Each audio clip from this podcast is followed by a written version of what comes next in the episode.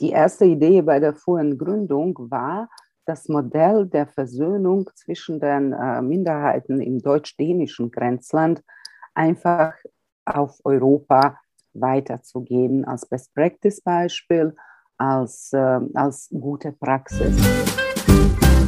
Daher ist es wichtig zu zeigen, dass wir was anderes sind, dass wir vieles mehr sind und dass wir wirklich, dass die deutschen Minderheiten wirklich als Brückenbauer äh, äh, die Funktion ausüben sollen, können, äh, sind dafür bestens ausgestattet.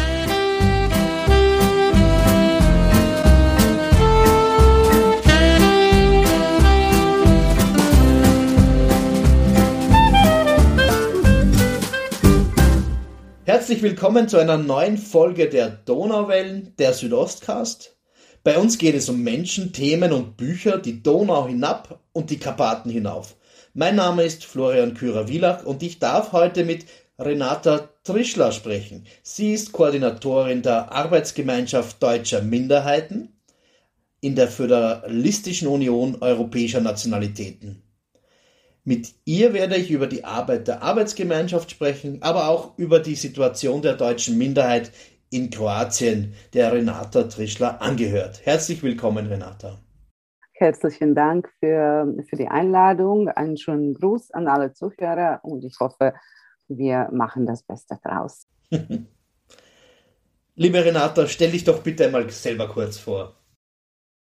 Ja, also wie schon gesagt, äh, bin Renata Trischler, äh, äh, gehöre der, der, deutschen Minderheit in Kroatien an. Also ich bekenne mich als eine Donauschwäbin und äh, wohne und arbeite seit vier Jahren jetzt äh, in Berlin als äh, Koordinatorin der Arbeitsgemeinschaft deutscher Minderheiten in der FOEN.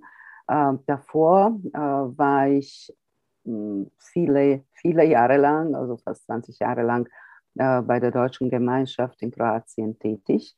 Ähm, also eigentlich von der ersten Stunde, kann man sagen, von der Gründung der Organisation in Osijek war ich dabei als Sekretärin, als Generalsekretärin später äh, und auch noch später als ähm, äh, Geschäftsführerin, also äh, hauptamtlich als Geschäftsführerin äh, bei der Deutschen Gemeinschaft, Chefredakteurin der Zeitschrift Deutsches Wort und allen anderen Sachen, die wir herausgegeben haben. Und ja, es war äh, wirklich eine schöne Zeit, äh, die deutsche Wahrheit in Kroatien auf diese Art und Weise auf die Beine zu stellen. Und dann irgendwann, so wie es im Leben schon vorkommt, äh, ja, kommt die Zeit für neue Herausforderungen.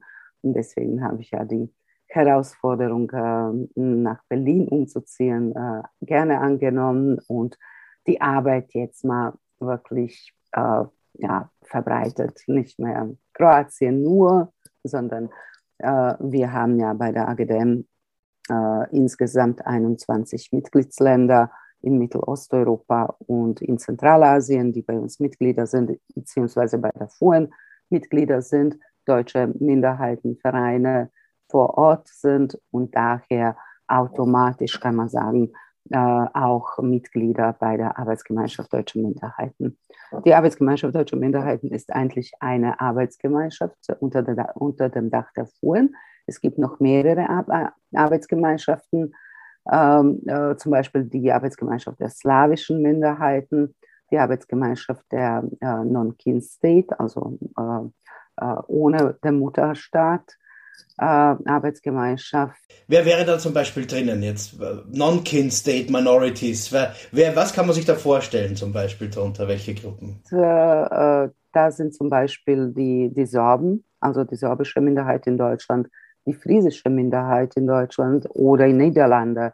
Äh, alle möglichen Roma-Minderheiten in den europäischen Ländern.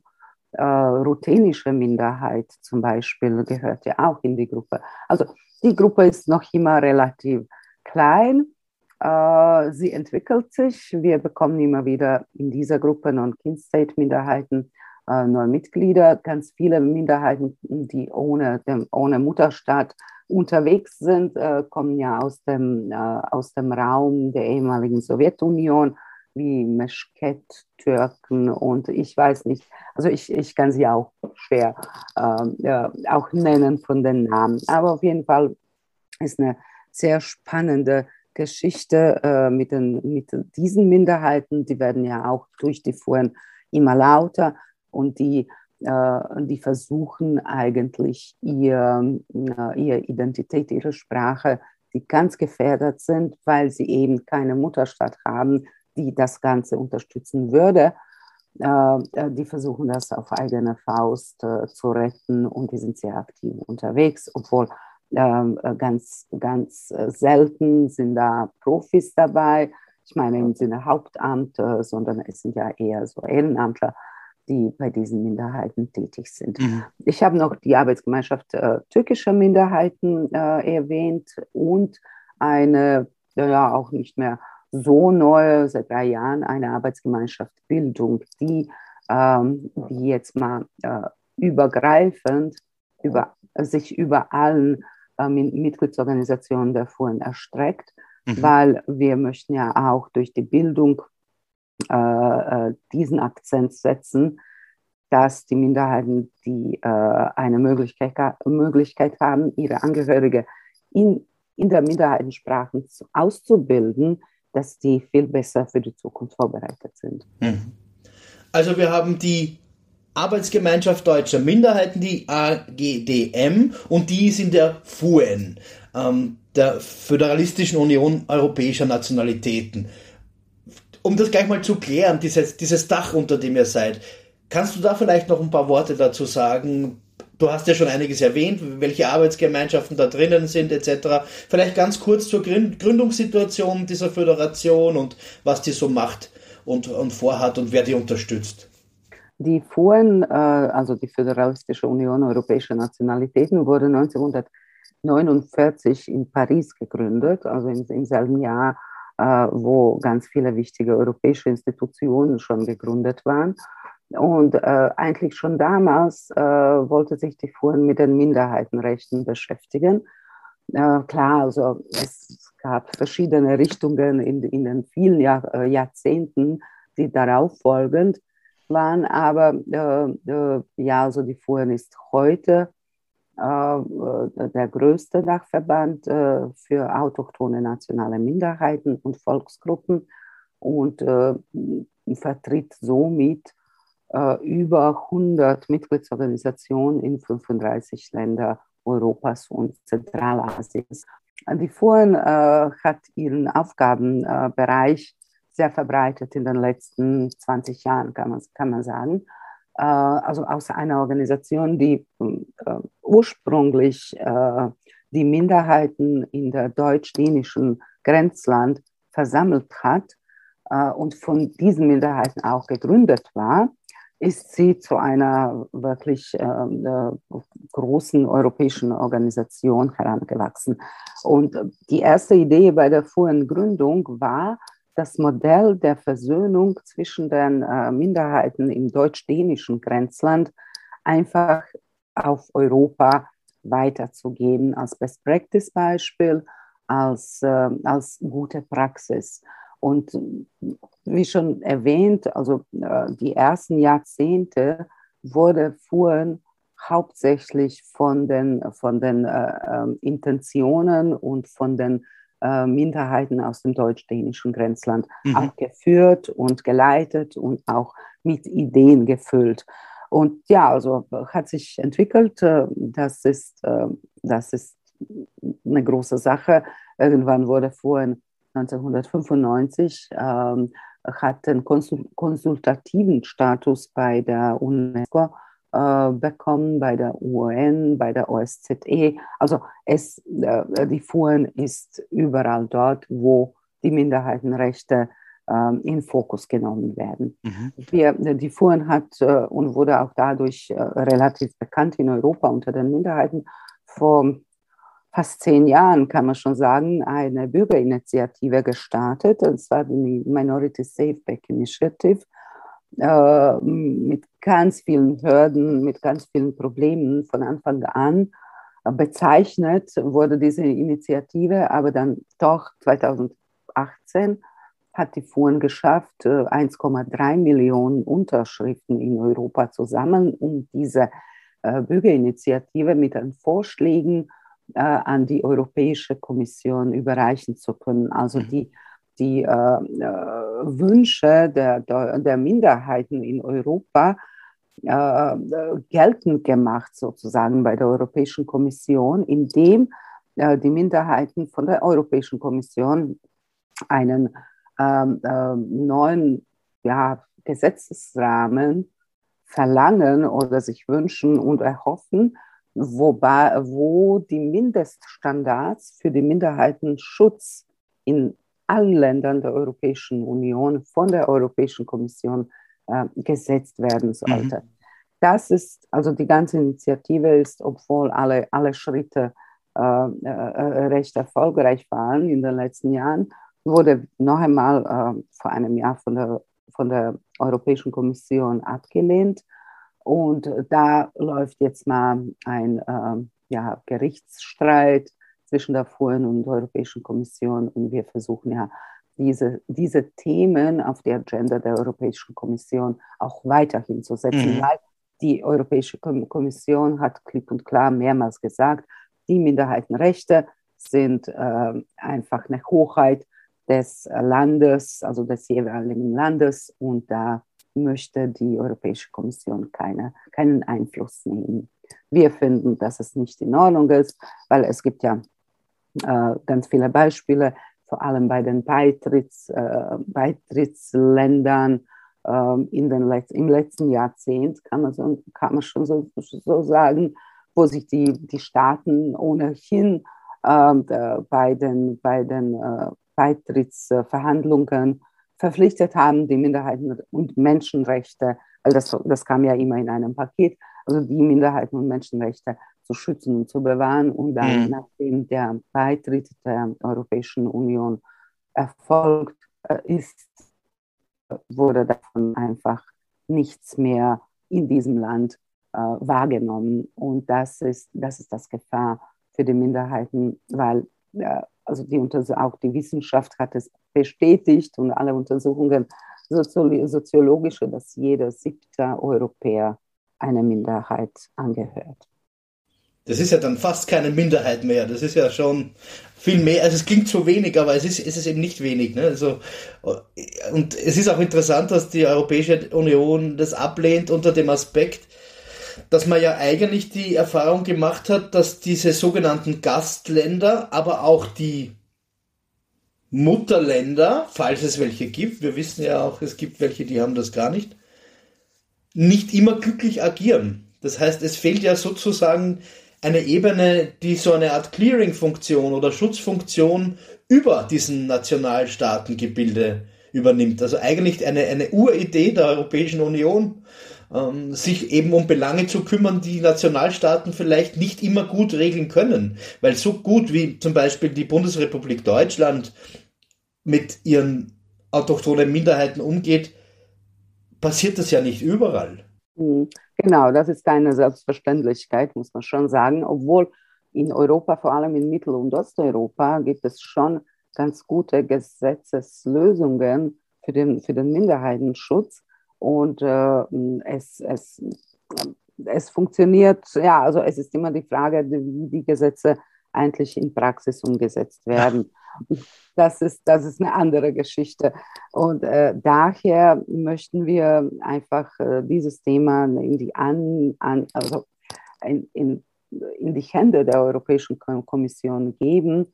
Äh, wobei man muss sagen, es gibt ja schon, also es gibt Europarat äh, mit äh, ganz vielen Dokumenten, also europäische Sprachenkarte und die, ähm, die Konvention über Menschen- und Minderheitenrechte, also Rahmenkonvention über die Menschen- und Minderheitenrechte. Aber äh, Europarat und all die Dokumente und alles, was Europarat macht, ist nicht verpflichtend. Mhm. Mhm. Und wir haben ja auch Staaten, die keine Mitglieder des Europarates sind und das absichtlich nicht sein möchten. Mhm. Äh, nun, wie gesagt, Europarat hat keine Mittel, diese Staaten zu zwingen oder irgendwelche auch Mitgliedstaaten zu zwingen, die Minderheitenrechte zu, die egal in der Rahmenkonvention oder in der Sprachenkarte erwähnt sind, äh, die, zu, die auch zu schützen und sich da äh, ja, aktiv zu machen. Das, das Europarat macht ja äh, ihre Berichte, die Berichte werden veröffentlicht und äh, passiert nichts. Zurück zu deiner, unserer Arbeitsgemeinschaft der deutschen Minderheiten, die eben ein Teil ist und ein sehr, sehr aktiver Teil der VN. Ähm, was ist so eure Agenda jetzt in diesem Gesamtkontext? Was macht ihr ganz konkret für eure Mitglieder? Ja, also die AGDM, Arbeitsgemeinschaft Deutscher Minderheiten, äh, wurde vor 30 Jahren gegründet. Ähm, das, das hast du schon erwähnt. Und ja, also seitdem versuchen wir, eine Plattform für die Zusammenarbeit zu bilden einen ähm, Austauschpunkt für unsere Mitgliedsorganisation äh, zu, zu sein, eine Art Unterstützung, eine Art Koordinierungsstelle für, äh, für die Projekte, für die Vernetzung der Mitglieder, für die, äh, den Informationsfluss unter den, ähm, äh, unter den Mitgliedsorganisationen. Und ja, also, in, seit 2015 äh, seit, also seit 2015 besteht, äh, existiert äh, auch die AGDM-Koordinierungsstelle als eine Form, äh, Büroform äh, in Berlin und äh, wird auch durch, ähm, durch die Förderung des äh, Bundesinnenministeriums an die Fuhren wird auch also fest, fest ähm, da verankert ist ja auch die AGDM mit einem Teil ähm, der, der, Mittel äh, für, die, für die Arbeit der Koordinierungsstelle. Wir sind da, um einfach äh, die Informationen weiterzugeben, die, an die Möglichkeiten zu, ähm, die Möglichkeiten für Stipendien, für Austausch, für Weiterbildungen, Fortbildungen, also alles, Studiumsmöglichkeiten in Deutschland für unsere Mitgliedsorganisation bzw. ihre Mitglieder äh, darzustellen, äh, Projekte zu verbinden, weil, also wie das eigentlich in Praxis aussieht, äh, unsere Mitgliedsorganisationen berichten einfach, also die sind ja auch nicht verpflichtet, aber tun das gerne, äh, berichten, was sie da vorhaben im nächsten Jahr. Und dann wissen wir, hier haben den Überblick an den Projekten und sagen, ja, super, da läuft ein Fotowettbewerb in Ungarn. Vielleicht können wir äh, das Projekt auch äh, in Polen äh, stattfinden lassen oder wenigstens wir nicht, aber äh, wir schlagen es vor. Dann der Organisation, äh, die in Polen ist oder in Tschechien oder Slowakei. So und so können ja auch mhm. grenzüberschreitende Projekte stattfinden. Junge Leute treffen sich, auch ältere Leute treffen sich und es, es, äh, es hält ja die Gemeinschaft eigentlich sehr lebendig, mhm. solche Sachen. Wir haben ja äh, schon vor vielen Jahren, konnten wir gerade durch die AGDM das äh, äh, deutschsprachige Theaterfestival in, in, in Kroatien, in Osijek, äh, auch so bekannt machen und äh, plötzlich durch, durch die Unterstützung damals der AGDM-Koordinatorin konnten wir äh, in Kroatien für dieses Theaterfestival neue Länder gewinnen, äh, wie zum Beispiel Russland, die eigentlich keine Möglichkeit hatten, überhaupt von diesem Projekt etwas zu wissen, weil man, man hat ja nicht eine Übersicht auch darüber, was im Internet alles ist.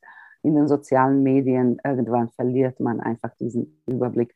Und daher äh, sind wir äh, bei der AGDM, bei der Koordinierungsstelle da, um äh, unsere Mitgliedsorganisation einfach durch die Projekte zu vernetzen, denen vorzuschlagen, die notwendige Unterstützung zu geben. Und das, das funktioniert mhm. ganz, ganz gut. Äh, zwar eine zweite Schiene der AGDM ist, äh, ist äh, politische Lobbyarbeit, die wir in, in Bundesrepublik Deutschland machen. Also bei den Ministerien, äh, bei den Abgeordneten im Bundestag, wo wir versuchen, gerade immer wieder die, die Themen, die für die deutschen Minderheiten wichtig sind, äh, und die auch für Deutschland wichtig sind, zu präsentieren, die vorzustellen. Und da haben wir schon mehr oder weniger unsere Wege gefunden, unsere Kontakte gefunden und äh, ja, auch dieses Netzwerk funktioniert mhm. äh, relativ gut. Das heißt, ihr seid ja auch so eine Art Mischform, ihr habt Ehrenamtliche, euer Sprecher zum Beispiel, ähm, macht das sozusagen als Funktionär und dann gibt es die professionelle Schiene, wo du als Koordinatorin an der Spitze stehst. Wie viel seid ihr da insgesamt im Team? Nicht viele. Wir, äh, wir sind äh, eigentlich zu zweit, äh, beziehungsweise zwei, zweieinhalb, oder schwierig jetzt mal zu sagen. äh, da ist noch ein Kollege von mir, äh, Herr Vitali Brothauer, der äh, als äh, Büro- und Projektassistent äh, in der Koordinierungsstelle in Berlin. Und er ist, ähm, also sein Aufgabenbereich ist noch zusätzlich Jugendarbeit. Da ist er vor allem viel unterwegs. Mhm. Und wir haben noch bis Ende des Jahres eine Kollegin, die in Flensburg sitzt und die unsere Webseite betreut Pressearbeit und Öffentlich Presse- und Öffentlichkeitsarbeit betreut und äh, zum Teil auch Social Media Kanäle. Mhm. Das, äh, also wie gesagt, nur bis Ende des Jahres 2021, im nächsten Jahr, übernehmen wir das aus Berlin, das Ganze. Wir haben natürlich auch die Unterstützung des, des Generalsekretariats und der Generalsekretärin Frau Eva Pensisch, äh, sie unterstützen uns und natürlich, also ja, die Fuhren ist halt unser, unser Haus. Mhm. Thema Jugend ist bei euch ganz wichtig. Ne? Höre ich immer wieder, lese ich immer wieder. Die Nachwuchsarbeit sozusagen, das ist einer eurer großen Schwerpunkte. Das ist richtig und äh, dieses Thema war bei den deutschen Minderheiten schon immer sehr stark präsent.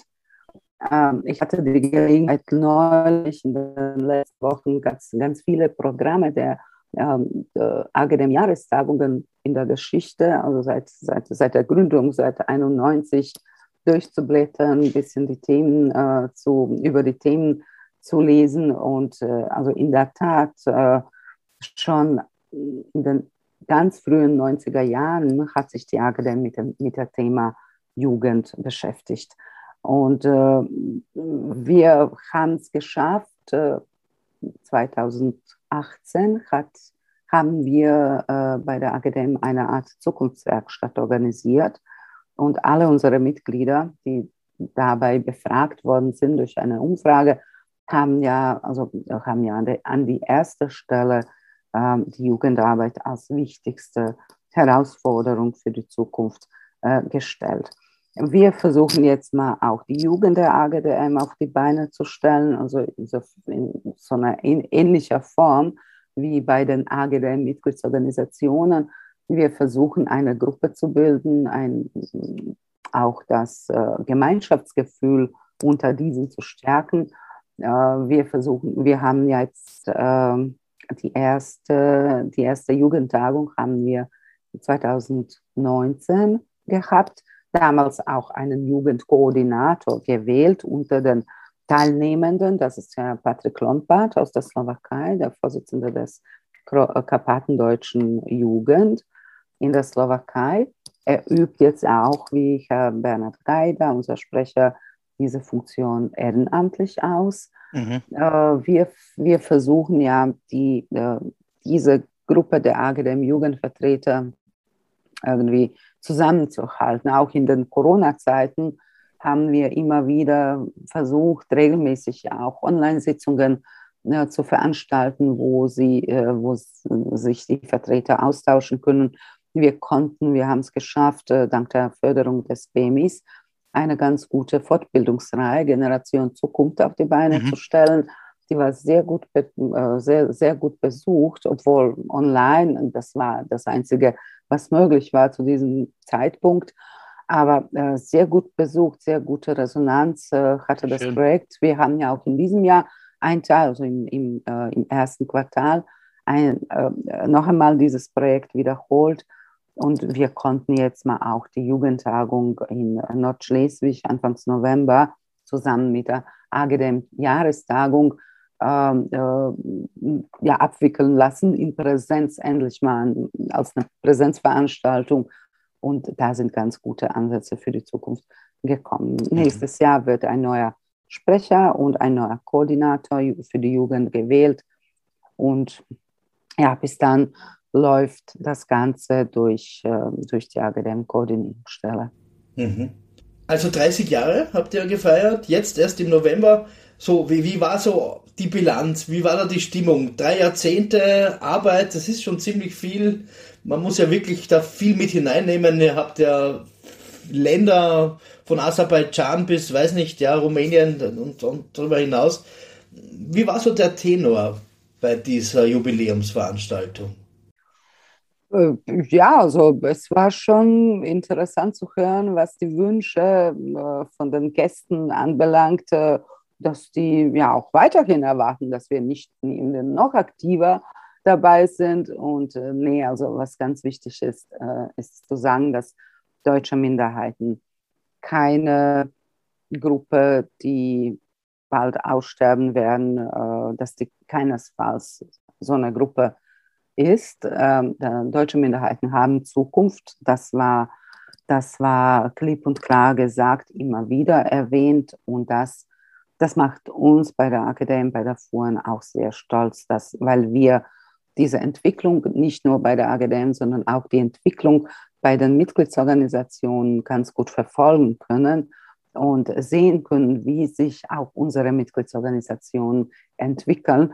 Natürlich ja im Rahmen der, der vorgegebenen äh, Rahmenbedingungen äh, in ihren Ländern, aber immerhin, wie die äh, Organisationen gestärkt werden, wie sie ähm, äh, ja, ihre Position in den Gesellschaften festlegen und sich wirklich als Akteure der politischen und gesellschaftlichen Leben äh, in ihren Ländern wirklich darstellen können. Die sind also auch ganz oft verlässliche Partner der, in der Politik, in der, in der allgemeinen Gesellschaft. Und äh, ja, es gibt natürlich auch Probleme, wo die deutschen Minderheiten jetzt stärker, immer stärker werden oder stärker von Deutschland äh, finanziell unterstützt werden. Da kommen ja wieder äh, Gegentöne also von den Regierungen. Wir verfolgen gerade ganz äh, äh besorgt, äh, was in Polen geschieht, äh, wie da eine antideutsche, antideutsche, ja, antideutsches Gefühl erstellt wird oder ja, auch künstlich hervorgerufen wird in der Gesellschaft. Und das, das beeinträchtigt sehr, sehr stark auch die deutsche Minderheit in Polen, die ohnehin nicht die beliebteste Minderheit ist. Und das mhm. wird jetzt mal durch die Politik noch, ähm, noch stärker, ähm, ja, die werden noch stärker diffamiert. Da wird es auch richtig heikel. Da ist nicht mehr nur, wie soll man sagen, ja, ein bisschen Kulturpolitik angesagt, ein bisschen Diplomatie. Da, da geht es auch wirklich um die Existenz von einer Gruppe, um die Existenz von Menschen und um die Zukunft und ja, die Einbindung in eine Gesellschaft. Ähm, ja, vor allem nur, ähm, also äh, wenn man nur eine, eine Facette betrachtet, und das ist die, wieder mal die Förderung des polnischen Staates, der, also die Förderung, die für, äh, für, die Deutschunter, für das Deutschunterricht vorgesehen ist, die wird sehr stark gekürzt äh, im nächsten Jahr und dann noch äh, angekündigt, dass es äh, im, im 2024 nochmal gekürzt wird. Das heißt, die Angehörige der deutschen Minderheiten, die Deutsch in der Schule, im, im Unterricht lernen sollen, dürfen und ich ist auch gesetzlich vorgeschrieben, äh, die werden es nicht mehr machen können. Äh, mhm. Das ist, das, das ist wirklich eine Attacke auf die ganze Minderheitengruppe. Natürlich kann, kann, kann Deutschland, also keiner kann da diese Lücke äh, einfach äh, stopfen und sagen, nee, also wir geben jetzt mal das Geld, ihr macht es weiter. Es wird nicht mehr institutionell, also in der Schule angeboten, das, was die Vereine vor Ort in, in ganz Polen, in Schlesien anbieten, sind ja auch Deutsch, äh, ist ja auch Deutschunterricht, aber außerschulisch. Und natürlich hat es einen anderen Gewicht äh, im, im, Gegensatz zu, zu, zum Deutschunterricht in der Schule. Also das, das war jetzt mal nur, nur ein Beispiel. Aber unsere Landsleute sind, sind schon sehr, sehr besorgt um ihre Zukunft. Die Sprache, wie wir aus der Geschichte wissen, geht es immer auch um die Sprache, weil ohne Sprache ist es ganz, ganz schwierig, eine, eine Identität zu erhalten und vor allem auch weiterzuentwickeln. Es geht ja auch nicht ums Konservieren, es geht ja auch um Teilhabe, aber auch um Entwicklung und die wird dann halt sehr schwierig, wenn man die Muttersprache nicht weitergeben kann. Genau, und das, das, wir sehen ja, wie weit sich die, die, äh, unsere Mitgliedsorganisationen in bestimmten Ländern entwickeln konnten, weil sie einen ähm, eigenen oder gut unterstützten Minderheitenbildungswesen hatten. Zum Beispiel in Dänemark, Nordschleswig, wo die Kinder wirklich von der Krippe bis zum, bis zum Gymnasium äh, Deutschunterricht besuchen, beziehungsweise in Deutsch geschult werden, also in wirklich in deutscher Sprache, ja. bis, äh, bis nach Rumänien oder Ungarn, äh, äh, wo jetzt mal ganz viele Schulen in die Trägerschaft der LDU gekommen sind, also wirklich von der Minderheiten, von der Minderheit geleitet und äh, inhaltlich gefüllt werden. Rumänien ist wirklich ein, ein perfekter Beispiel da. Da kann man ja wirklich, da kann man wirklich nichts dagegen sagen. Und da sieht man, wie weit eigentlich auch die Minderheiten sich in der Gesellschaft, wo sie lebt, äh, etablieren konnten. Ja. Alle anderen Länder haben ja leider solche Möglichkeiten nicht. Dann kommen wir jetzt in ein Land, und das ist sozusagen unser zweites große Thema heute, in ein Land, das du ganz besonders gut kennst, zu der deutschen Minderheit, die du ganz, ganz besonders gut kennst, nämlich zur deutschen Minderheit in Kroatien, der du ja selbst entstammst und wie du vorher erwähnt hast, sozusagen den ersten äh, großen Teil deines Berufslebens auch gewidmet hast.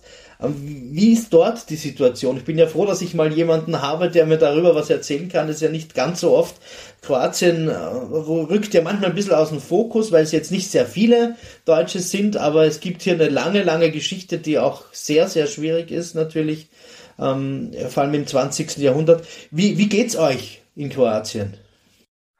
Äh, ja, also die deutsche Community, die deutsche Gemeinschaft insgesamt in, in Kroatien ist äh, so ein, ein, äh, ein stabiles Faktor, würde, würde ich jetzt sagen. Klar, also auch die, die Deutschen in Kroatien erwarten äh, die, die Ergebnisse des, äh, der Volkszählung. Äh, die Volkszählung hat, wurde in diesem Jahr äh, durchgeführt und ja, irgendwann im Frühjahr nächstes Jahres wird dann, werden dann die mhm. Angaben auch bekannt. Aber äh, erstmal, was die Trends äh, äh betrifft, äh, es gab ja schon immer so um 3000 Personen, die sich als Deutsche, als Deutsche bekennen, äh, bekennen haben.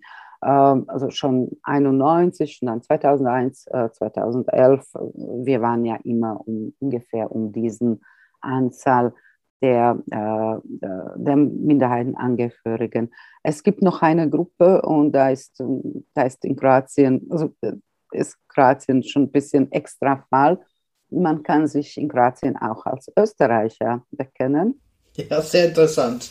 Das hätte ich auch jetzt gerne noch gefragt. Das ist ein ein bisschen ungewöhnlich.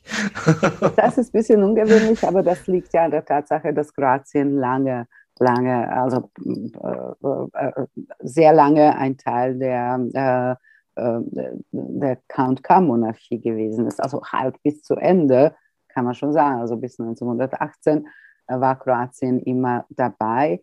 Und äh, Kroatien war auch nicht unwichtig, muss ich sagen, also auch in diesem politischen Kontext der Monarchie, äh, obwohl sie dann später zu Ungarn gehörte. Aber trotzdem äh, blieb da auch dieses, äh, dieses Österreich-Flair in Kroatien erhalten. Also jeder, der Zagreb bzw. Agram besucht hat, äh, konnte sehen, wie, wie, wie äh, Zagreb äh, wirklich das Schönste aus Wien mit sich genommen hat. In Osijek gibt es, äh, gibt es eine ganze Straße, die im Jugendstil gebaut wurde, 1900, 1901, 2.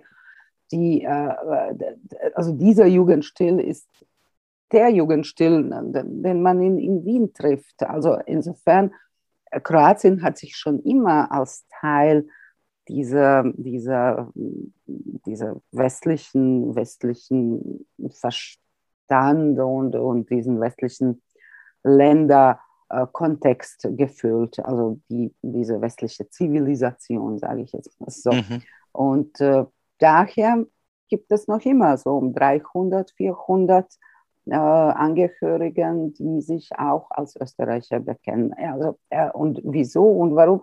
Ich, auch meine private äh, Geschichte könnte ein bisschen da ein bisschen Licht reinbringen, nämlich meine Familie, äh, meine Familie Trischler, das ist meine, also äh, äh Vaters Familie, die stammen aus Schwarzwald, aus Deutschland, das ist schon ganz klar. Vor 300 Jahren in die Branau, also Südbranau, heute kroatische Baranja, angesiedelt. Und im nächsten Jahr feiern wir auch familiär unser 300-jähriges Jubiläum der ersten, der ersten Erwähnung der Familie Trischler in der Südbranau, also 1722 war das. Bisschen älter als die AGDM, ne? die Familie. Die Familien, äh, Familienseite meiner Mutter ist äh, ganz interessant. Ihre, also meine Urgroßmutter äh, wurde in 1898 in Villach geboren. Mhm. Und äh, ihre Lebensumstände haben sie damals nach Bosnien geführt. Äh, äh, und in Bosnien hat sie äh, ihren Mann, also meinen Urgroßvater, kennengelernt und dann zusammen die ganze Familie äh, äh ist nach Osijek umgesiedelt. Äh, also insofern kann ich ruhig sagen, dass ich ja auch zum Teil Österreicherin bin, weil eben meine Großmu Urgroßmutter aus Villach stammt. Also sie war eine geborene Zipfler und äh, ich, ich kann mich noch äh, an sie erinnern, sie konnte nie richtig Kroatisch sprechen. Mhm. Sie sprach immer so einen schön österreichischen, äh, österreichisch-deutsch äh, und gebetet hat sie nur in Deutsch. Und ja, also sie war eine interessante Frau, auf jeden Fall. Also insofern, ja, in Kroatien kann man sich als Österreicher ausgeben und die, ähm, auch die österreichische Minderheit und die andere, also deutsche und österreichische und noch weitere 20, 21 Minderheiten sind auch äh, verfassungsrechtlich anerkannt, in der Verfassung aufgeführt, also äh, namentlich und äh, werden auch durch ein äh, Verfassungsgesetz über den Minderheitenschutz in Kroatien mhm. ähm, geschützt, gefördert und äh, ja, da, da wird schon aufgepasst durch bestimmte Institutionen im Land, äh, dass auch die Minderheitenrechte äh, gut, äh, gut aufbewahrt sind, gut geschützt sind. Mm, die, die Minderheiten in Kroatien insgesamt haben auch das Recht auf die politische Vertretung, sogar acht Parlament, Parlamentsplätze, also die Abgeordnetenplätze sind für die Minderheit reserviert die Minderheiten nach einem bestimmten Schlüssel werden die, die äh, Abgeordnete der Minderheit gewählt. Dabei hat die serbische Minderheit als größte Minderheit drei, insgesamt drei mhm. äh, Vertreter im Parlament, die italienische und ungarische Minderheit je ein, einen, äh, die tschechische und slowakische Minderheit zusammen einen Vertreter und dann kommen noch zwei äh, größere Gruppen. Die eine Gruppe sind die Minderheiten der, aus der Ex-Jugoslawien, also Mazedonier, äh, Montenegriner, ausgenommen Serbe, äh, mhm. serbische Minderheit, Slowener, Bosnier und so weiter. Die kommen noch dazu und die größte Gruppe sind die zwölf Minderheiten, wo dann wirklich alle von A bis Z, kann man sagen, also von den Österreichern bis, bis äh, äh, äh Juden, kommen ja alle, alle noch kleinere Minderheiten dazu. Da sind ja auch, wie gesagt, äh, sind wir auch Deutsche und Österreicher mit dabei. Und seit drei Kadenzen äh, ist der Abgeordnete äh, aus den Reihen der Roma-Minderheit, weil die weil äh, sie die Verhältnis, verhältnismäßig größte Minderheit in dieser Gruppe sind. Mhm. Dafür hat keine andere Minderheit eine Chance, einen Abgeordneten da äh, auf diesen Posten zu entsenden. Wir hatten 2003, 2007 war Herr Nicola Mack äh, äh, gewählter Vertreter der Gruppe, in der Gruppe zwölf Minderheiten als Deutscher damals im kroatischen Parlament und das war wirklich eine einzigartige, einzigartige äh, äh, Konstellation damals auch für uns, für die deutsche und österreichische Minderheit auf jeden Fall. Und ja, also die deutsche Gemeinschaft, wie gesagt, ist relativ, ist relativ fest, äh, steht da relativ fest, in, äh, äh, vor allem in Ost, Ostkroatien. In Osijek und Vukovar sind die meisten Aktivitäten die Zentrale der deutschen Gemeinschaft äh, ist seit 1996 in Osijek, wird da von der deutschen Gemeinschaft geleitet, geführt. Äh, es gibt noch ein sehr aktiver Verein in Vukovar, also ganz im Osten Kroatiens. Äh, und äh, wir versuchen, weil da leben ja auch die meisten von den 3000 leben ja gerade in diesem, in diesem östlichen Teil Kroatiens. Äh, deutsche Gemeinschaft hat jetzt einen jungen Vorsitzenden, Herrn Wladimir Ham. Äh, er ist auch von, den, von Anfang an war dabei, bei der, schon in den 2000, äh, im Jahr 2000 hat er sich der Gemeinschaft angeschlossen, war auch eine Zeit lang Sekretär, äh, Vizevorsitzender und jetzt ist er Vorsitzender, also schon für die Gruppe ein ähm, sehr, ein, ein, ein, sehr schönes Bild, wenn ein Vorsitzender Deutsch kann, wenn, wenn auch jung ist und wirklich die Gemeinschaft äh, äh in ihrer Fülle äh, am besten repräsentieren kann. Mhm. ja, also da laufen ja Projekte. Ähm, einerseits werden sie vom Rat für nationale Minderheiten der Regierung der Republik Kroatien finanziert, also finanziell unterstützt. Andererseits äh, kommt auch die finanzielle Unterstützung vom äh, Bundesinnenministerium äh, aus Berlin. Und also jetzt mal 20, 20 äh, Jahre läuft jetzt schon das äh, internationale deutschsprachige Theaterfestival. Äh, schon von, seit Anfang, also seit den 90er Jahren wird regelmäßig die Zeitschrift Deutsches Wort herausgegeben, zweisprachig Deutsch und Kroatisch immer. Äh, es laufen äh, die, die wissenschaftliche Tagungen Deutsche und Österreicher im kroatischen Kulturkreis, jetzt mhm. schon 29, also im nächsten Jahr die 30. Auflage. Das ist eine lange Tradition. Mhm. Und das ist eine, das ist eine sehr gut besuchte wissenschaftliche Tagung jetzt schon mal auch international mit den, mit den Teilnehmern aus, aus dem ganzen, kann man sagen, kroatischen Kulturkreis, also äh, aus Serbien, aus Batschka und, äh, und Serbien, aus, äh, aus Bosnien-Herzegowina bis nach Banja Luka, äh, sogar aus Montenegro kommen die, kommen die äh, Teilnehmer und Teilnehmerinnen aus Deutschland, aus Ungarn. Also die, die äh, die Veranstaltung hat jetzt wirklich äh, auch einen festen Platz im Kalender der mhm. wissenschaftlichen äh, Veranstaltungen in Kroatien äh, und versammelt so in der Regel 30 bis 50 Wissenschaftler immer wieder, also vom Jahr zu Jahr. Danach wird ein, ein äh, Sammelband, äh, Sammelband der Werke, die äh, der Referate, die bei der Tagung vorgeführt waren. Das wird dann noch einmal verschriftlicht und veröffentlicht als Buch. Und äh, das ist jetzt mal das, was vielleicht bei der deutschen Gemeinschaft, äh, bei der deutschen Minderheit in Kroatien ganz spezifisch ist.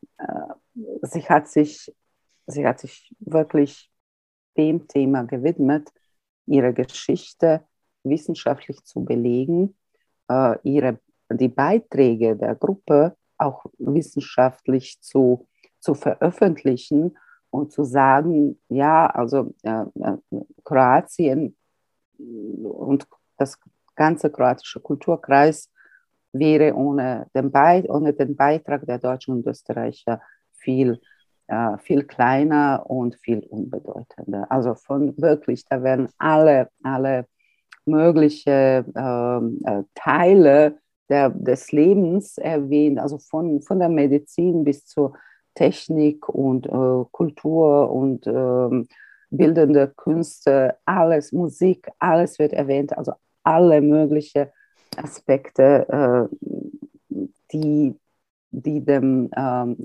die der Entwicklung des kroatischen Kulturkreises beigetragen haben und die von den Deutschen äh, da auf die Beine gestellt wurden. Also das ist, das macht, so, soweit es mir bekannt ist, äh, nur die deutsche Gemeinschaft, deutsche Minderheit in Kroatien sich mit ihrer Geschichte auf diese Art und Weise auseinandersetzt. Hm. Ich denke, andere machen das natürlich auch, aber, aber sozusagen das ist dieses Verhältnis der Größe der Minderheit, die ja relativ klein ist und dann aber das, was da rauskommt, der Output, das ist schon, ist schon sehr beachtenswert. Wobei ich ja schon zu behaupten wage, dass es wahrscheinlich, wenn man ein bisschen nachgräbt und schürft und schaut in den Stammbäumen, wohl sehr, sehr, sehr viel mehr Deutsche oder zumindest Menschen mit deutschen Wurzeln gäbe in Kroatien, als heute sich dazu bekennen, einfach weil, weil das ähm, dieses ähm, sehr strikt nationale ja noch gar nicht so alt ist. Ne? Das ist eine, eine relativ neue Erfindung. Und dann gab es halt nach dem Zweiten Weltkrieg auch kaum die Möglichkeit, sich dazu bekennen. Also man war ja in gewisser Art im Untergrund, wenn man so möchte, zumindest mit seiner Identität. Und da gibt es ja noch viel zu entdecken, nehme ich an. Das stimmt. Also die Identitätsfrage ist wirklich eine der der wichtigsten Fragen, die jetzt mal nicht nur in Kroatien, aber ganz, ganz äh, auch in Serbien präsent sind. Donauschwaben insgesamt gab es ja noch äh, am Anfang äh, 1941, also Anfang des äh, ähm, äh, Zweiten Weltkriegs, gab es äh, auf dem Gebiet des ehemaligen Jugoslawiens ungefähr 500.000, eine halbe Million. Davon äh, lebten in Kroatien ungefähr 150.000. Nach dem Zweiten Weltkrieg, äh, also gerade nach dem 9. Mai, äh, begann, die, äh, begann die Vertreibung der Deutschen. Äh, die, ihr ganzes äh, Hab und Gut also, wurde entnommen vom Staat. sie wurden, die ganz vielen, die geblieben sind, wurden in die Lager geschickt, äh, interniert für in Kroatien ein, ein Jahr ungefähr, in Serbien sogar für drei Jahre, also bis 48 äh, gab es ja Lager für die Deutsche und äh, da sind auch ganz viele äh, ja, gestorben und die ganzen Familien sind ausgelöscht. Nach der Lagersgeschichten schon in den 50er Jahren konnten, die, konnten viele Deutsche noch ausreisen. Nach Deutschland ging es dann meistens. Und äh, die wenigen, die geblieben sind, die hatten keine Möglichkeiten mehr äh, und, und äh, ja, keine Möglichkeiten, Deutsch zu sprechen, also die Sprache als Identitätsfaktor zu, zu bewahren, weil es streng verboten war. Und äh, es war wirklich gefährlich, auf der Straße Deutsch zu, zu sprechen oder sich und in Deutsch unterhalten irgendwo, weil man wurde sofort ähm, ja, ja, von, der, äh, von den ersten Nachbarn manchmal diffamiert und äh, an der Polizei angezeigt. Also es waren schon schwierige Zeiten. Ganz viele Nachnamen wurden kroatisiert bzw. slawenisiert. Ähm, man schrieb ja, also wo W war, schrieb man dann halt V, wo SCH war, schrieb man S mit dem Haken, also diese slawische Varianten. Und man hat wirklich, also die Generation haben versucht, so wirklich im Untergrund äh, zu leben, nur nicht aufzufallen mit ihrer deutschen Herkunft. Daher ist die Sprache auch verloren. Die Nachkriegsgeneration, also die kann ich jetzt schon sagen, die Generation meines Vaters, die nach dem Zweiten Weltkrieg äh, äh, geboren wurde, die haben ja nicht mehr, die haben kein Deutsch mehr zu Hause sprechen dürfen. Und äh, so ist das eigentlich auch weitergegeben worden, auch an die Generation mhm. äh, ihrer, kind, ihres, ihrer Kinder. Äh, erst meine Generation hat jetzt die Möglichkeit, ihre Kinder wieder mal in einer Minderheitensprache, in deutscher Sprache, auf, äh, aufwachsen zu lassen. Aber das ist nicht mehr möglich, weil da spricht keiner mehr Deutsch als Muttersprache.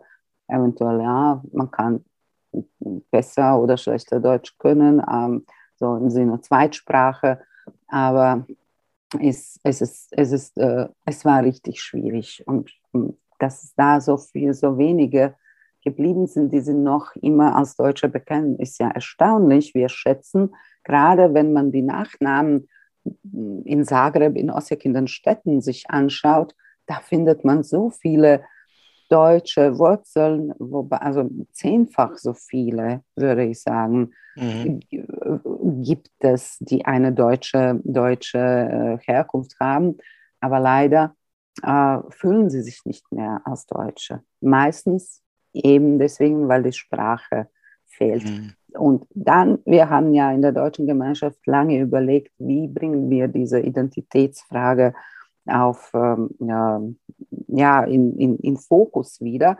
Und auch diese wissenschaftliche Tagung dient dazu, dass man sich jetzt auch ohne deutsche Sprache irgendwie äh, es, es, es, äh, die eigene Geschichte im Kopf bearbeiten kann und irgendwann dann sagen können, ja, also das sind meine Vorfahren. Ich bin stolz, dass meine Vorfahren so viel, so viel Gutes getan haben in diesem Land und dieses Land so auf die Beine gestellt haben, so wie sie es geschafft haben. Und äh, wir versuchen auf diese Art und Weise ein bisschen Identitätsfragen, äh, mhm. Identitätsthemen anzusprechen. Am Ende ist es ja eine individuelle Entscheidung, die kann man niemand abnehmen, wo er sich dazu bekennt. Man kann nur anbieten. Ich finde die, die, den Zugang auch historisch intensiv darüber zu arbeiten gut. Das sind ja auch sicher nicht nur die angenehmen und positiven Themen, die da bearbeitet werden. Es gibt ja auch dunkle Kapitel, so wie in ganz Europa, die man mitbearbeiten muss. Und, und ich, ich sehe immer wieder dort, wo man möglichst ehrlich mit seiner Geschichte umgeht, weder das Gute weglässt, noch das Negative ja ebenfalls verschweigt. Dort kommt man irgendwann mit sich und der Geschichte und seinen Nachbarn auch, auch ins Reine, aber das ist ein langer Weg. Ähm, la apropos langer Weg, ähm, zurück nach Berlin in dem Fall würde ich sagen, als Abschlussfrage, ähm, was habt ihr, was habt ihr jetzt als ähm, AGDM so vor in nächster Zeit? Wo sind eure Ziele strategisch und auch ganz konkret, welche Projekte habt ihr vor? Äh, ja, also äh, ganz konkret kann ich ja schon anfangen. Äh, wir haben im nächsten, also im nächsten 22, im Jahr 22 vieles vor. die Projekte sind jetzt mal nicht so viele. einmal die Jahrestagung der AGDM, das ist so eine, das ist die, die, die Veranstaltung, die jedes Jahr stattfinden soll. die, die, die Tagung wird, wenn es Corona zulässt, irgendwann im Spätherbst in Berlin stattfinden, äh, damit wir auch unsere Berliner Gespräche mit den Politikern ja, da fortsetzen können und wir die ganze Gruppe dann ähm, ins Parlament, also in, den Bundestag äh, bringen oder zu den Ministerien oder schauen wir noch, wo, äh, wo wir reinkommen werden. Ähm, aber es ist wichtig, dass wir uns als Gemeinschaft in, äh, in Berlin zeigen und dass wir zeigen, dass wir eine zukunftsorientierte und lebendige äh, Gemeinschaft sind und nicht eine traditionelle, ähm, traditionelle, traditionelle Tracht und, und äh, Blasmusik Gemeinschaft sind. Was ich habe ja nichts dagegen, also das ist ein wichtiger Teil unserer Identität. Leider ist, äh, ist der Ausblick von Deutschland in unsere Herkunftsländer so, dass wir nur so mit, äh, mit, dem, mit der Tracht und Tanz äh, und Blasmusik äh, verbunden werden. Mhm. Äh, daher ist es wichtig zu zeigen, dass wir was anderes sind, dass wir vieles mehr sind und dass wir wirklich, dass die deutschen Minderheiten wirklich als Brückenbauer äh, äh, die Funktion ausüben sollen, können, äh, sind dafür bestens ausgestattet. Im Sommer planen wir auch unsere Jugendveranstaltung, also die Jugendtagung der AGDM soll in Verbindung mit einer Ausbildung für die Jugendleiterkarte stattfinden. Das ist eine besondere Ausbildung, die in Deutschland angeboten wird von der, äh, von der Organisation DJO, Deutsche Jugend in Europa. Und da schlagen wir jetzt mal auch Zusammenarbeitsbrücken mit TJO und möchten unseren Jugendlichen äh, gerade diese Ausbildung anbieten, damit sie selber ähm, äh, strategisch, method, method, methodisch korrekt auch ihre Jugendarbeit in ihren Ländern äh, fortführen können. Und äh, äh, ja, also die, die, wir müssen jetzt mal aus AGDM äh, fest, das ist jetzt mal eine strategische Entscheidung in diesem Jahr, viel mehr, ähm, viel mehr an der Lobbyarbeit äh, äh, tätig sein.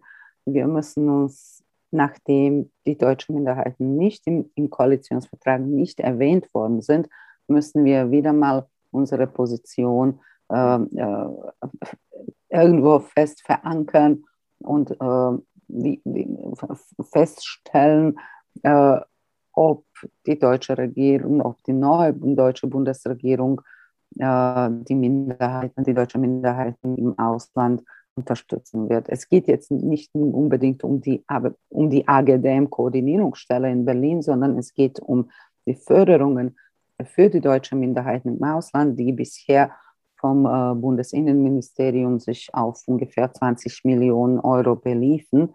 Und das ist, das ist, das ist nicht wenig, das ist kein kleines Geld. Dafür müssen wir auch ähm, die, die politische Voraussetzungen schaffen, damit das Geld auch weiterhin in, im Haushalt mhm. ähm, äh, gesichert wird. Wir hoffen auf ein Dialog äh, mit, äh, mit dem BMI, mit dem Auswärtigen Amt und hoffen, dass wir unsere, unsere Position da auch äh, präsentieren können und die deutschen Minderheiten präsentieren können. Das ist jetzt mal das Entscheidende, was die AGDM zusammen mit dem Sprecher äh, äh, vorhat. Da ist natürlich die Funktion des Sprechers, also Herr Geider ist da am meisten gefragt, weil es als äh, Politiker im, im Reihen der deutschen Minderheit in Polen. Und ja, also er wird immer von der AGDM-Koordinierungsstelle begleitet. Und wie gesagt, wir hoffen, dass wir es trotzdem schaffen, äh, eine, ja, jetzt, wenn ich träumen darf, vielleicht eine Regierungserklärung oder wenigstens eine Erklärung äh, zu der Förderung der deutschen Minderheiten aus dem BMI äh, zu bekommen, also dass wir mehr oder weniger eine Sicherheit schon äh, da haben können, dass die deutsche Bundesregierung nicht nur finanziell, aber auch moralisch äh, hinter uns steht. Das ist ja ganz wichtig, weil sonst erleben wir sehr bald äh, antideutsche äh, Propaganda, wie wir jetzt in Polen erleben. Mhm. Und dazu kommt das Minderheitenthema an sich, das uns jetzt über ein Jahrhundert beschäftigt hat, nicht immer auf die angenehmste Art, das aber so wichtig ist und auch einfach Europa nochmal auf eine ganz andere Art abbildet und nämlich auf eine sehr konkrete Art, wo nämlich äh, wirklich auch die, die, die europäische Idee wie kaum woanders sichtbar wird. Also wäre es ja fast etwas seltsam, wenn man sich jetzt nicht zur Unterstützung der deutschen Minderheiten und zur Minderheitenarbeit insgesamt bekennt. Bei all den Fortschritten, die, die man auch gemacht hat, wenn ich jetzt höre, wie die Kroatisch, in Kroatien die deutsche Minderheit behandelt wird, wenn ich nach Rumänien schaue, wenn ich nach Ungarn schaue, wo zwar nicht alles einfach ist, aber doch gerade die deutsche Minderheit gut behandelt wird, ähm, dann sieht man ja, dass das eigentlich unterm Strich zu einem guten Ergebnis führen kann, wenn man möchte. Da hoffen wir jetzt mal das Beste. Ich sage ganz, ganz herzlichen Dank äh, für deine Zeit, für deinen Bericht, für deine Arbeit, für die Arbeit der AGDM insgesamt. Ich wünsche dir alles Gute und freue mich schon auf die weitere Zusammenarbeit. Herzlichen Dank und liebe Grüße nach Berlin. Liebe Grüße nach München von dieser, von dieser Stelle und vielen Dank auch für diese Möglichkeit, ein bisschen die AGDM und die, die, die, Deutsche Gemeinschaft in Kroatien vorzustellen. Hat mich gefreut. Einen schönen äh, Gruß an alle Zuhörer.